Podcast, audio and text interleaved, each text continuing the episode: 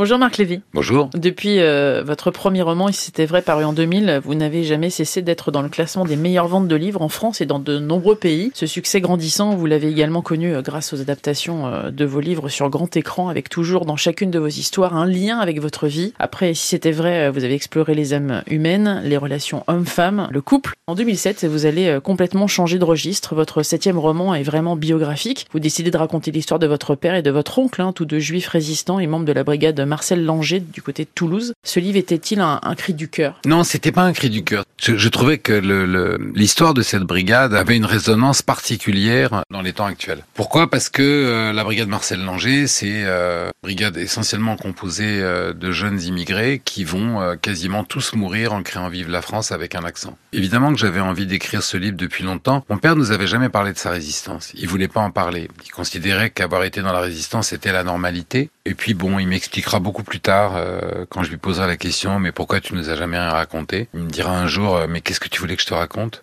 Et, euh, et, je lui ai dit, bah, moi, quand j'étais enfant, j'aurais voulu savoir que mon père était un héros. Et il m'a regardé avec son sourire magnifique. Il m'a dit, non, non, la seule chose dont je veux que tu te souviennes plus tard, c'est que j'étais ton père. Quand euh, j'arrive sur les bancs de l'école, j'ai pas de grands-parents. Moi, je me dis, mais pourquoi j'ai pas de grands-parents? Évidemment, on me dit du bout des lèvres, mais parce que euh, tes grands-parents sont morts à Auschwitz. C'est difficile d'expliquer à un enfant de 6 ans, 7 ans, et qu'on a arrêté ses grands-parents, qu'on les a mis dans des chambres à gaz, et qu'on a fait des abat-jours euh, avec la peau du visage de votre grand-mère. On peut pas raconter ça.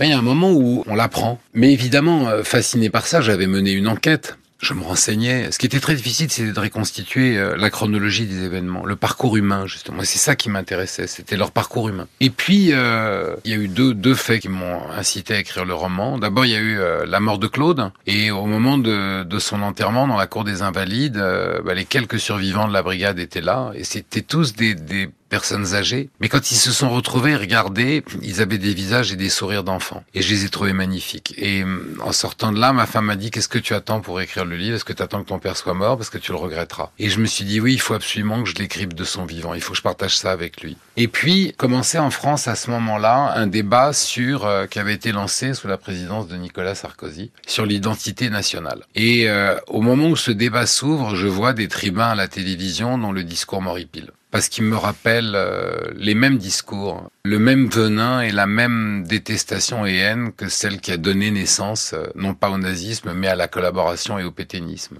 Et donc je me suis dit, écoute, ça vaut le coup d'écrire une histoire. La génération d'aujourd'hui, pour laquelle la guerre de 39-45 est une histoire d'un autre siècle, doit absolument faire le lien, non pas entre euh, la barbarie d'un siècle précédent, mais, mais avec la barbarie naissante qui est finalement toujours la même. C'est-à-dire qu'il faut rester vigilant et que c'est aussi un travail de mémoire que vous avez effectué parce que euh, vous ne montrez pas du doigt que les Allemands. Hein. Vous, vous, citez effectivement tous les Français qui ont contribué à ça. Parce que c'est pas une question de nationalité, c'est une question d'état d'esprit. On résiste ou on collabore et la résistance, elle est ancrée en soi. On résiste à la haine ou euh, on adhère à la haine. Et il est beaucoup plus facile d'adhérer à la haine parce que la haine, c'est la meute et la résistance, c'est de faire face à la meute à travers cet ouvrage, vous faites un éclairage sur euh, le après, c'est-à-dire euh, il y a ce que ceux qui ont été massacrés, torturés, tués ont vécu, et il y a aussi ceux qui ont survécu à ça, qui ont vu tout ça se passer sous leurs yeux, dans l'indifférence parfois générale, mhm. de voir aussi continuer à vivre. Je me souviens d'une phrase de papa qui m'a vraiment marqué. Il m'avait dit, tu sais, la victoire, on l'a gagnée longtemps après la guerre. Et je lui ai demandé ce qu'il entendait par là. il m'a dit, bah tu vois, euh, ils nous ont dépossédés de notre identité, ils nous ont euh, arrêtés, ils nous ont torturés, ils nous ont emprisonnés, ils ont exécuté la plupart d'entre nous. Mais ceux qui ont survécu, on a aimé, on s'est marié, on a eu des enfants. Et ça, c'est quelque chose d'absolument magnifique, parce que c'est ça la vraie victoire. La victoire du peuple ukrainien euh, sur la barbarie de Poutine, vous la verrez dans 15 ans quand un Ukrainien épousera une Russe. Les enfants de la liberté, euh, vous avez changé de statut, c'est-à-dire que vous êtes passé de, statut d'écrivain de roman, euh, effectivement, à, celui de raconteur d'histoire, d'histoire vraie. Vous l'avez ressenti ça Non, c'est marrant ça. C'est mon premier roman est une comédie romantique. Mon deuxième roman est pas du tout une comédie romantique. C'est vraiment euh, un drame. C'est-à-dire que c'est un roman qui se passe dans le monde de l'humanitaire au Honduras, après l'arrivée d'un véritable ouragan euh, qui s'appelle Fifi, qui à l'époque avait fait 17 000 morts. Ça n'a rien d'une comédie, mais tout le monde en a parlé en disant que c'était une comédie. Parce qu'une fois qu'on vous a mis dans, une, dans un cadre, euh, vous y restez. Alors oui, j'ai toujours changé de genre, mais au moment où j'écris Les Enfants de la Liberté, euh, là, euh, comment vous dire, le, la famille littéraire se rend compte qu'il y a un changement de genre. Il est plus marquant. Et donc tout à coup, il y a une, un autre éclairage qui se porte sur mon travail. Mais... Ça vous a touché ça? En tout cas, qu'on en prenne conscience enfin à ce moment-là, même si vous auriez préféré qu'on en prenne conscience avant? Non, parce que je me, je me suis jamais accordé d'importance en fait. Je fais un métier qui est magique, quoi. C'est-à-dire qu'à l'école, sur mes bulletins, il y a marqué élève rêveur et, et ça me donnait des mauvaises notes. Hein. Et aujourd'hui, euh, j'en ai fait un métier. Je vais pas me plaindre. Donc, si vous voulez, je, quand je vous dis je m'accorde pas d'importance, euh, j'ai ce bonheur de travailler dans mon bureau et de raconter des histoires. C'est un peu comme si vous voulez, le, le, marionnettiste, il est derrière le rideau et, et ce qui compte, c'est les marionnettes et le bonheur qu'il y a dans la salle et pas euh, ce qu'on va dire de lui.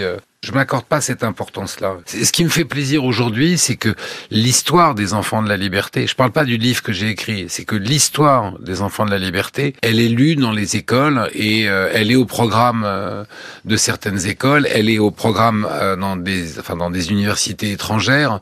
Et ça, je trouve que les valeurs portées par ces hommes et ces femmes, je suis fou de bonheur d'avoir contribué à les partager. Que gardez-vous de votre père? Qu'est-ce qui vous a le plus transmis? L'humanité, cette conscience que finalement la vie la naissance et la vie, c'est une, toute petite parcelle d'humanité qui vous est confiée. Et le sens de la vie, c'est de la conserver jusqu'à la fin de sa vie. Et il suffit d'un court moment d'inattention pour la perdre, cette humanité. Et une fois qu'on l'a perdu, alors euh, on n'est plus qu'un mort vivant. C'est ça, c'est-à-dire que cette phrase qui dit on ne naît pas homme, on le devient, c'est pas on le devient, c'est que le grand enjeu de la vie, c'est de le rester toute sa vie. Ça, c'est ça qui m'a transmis.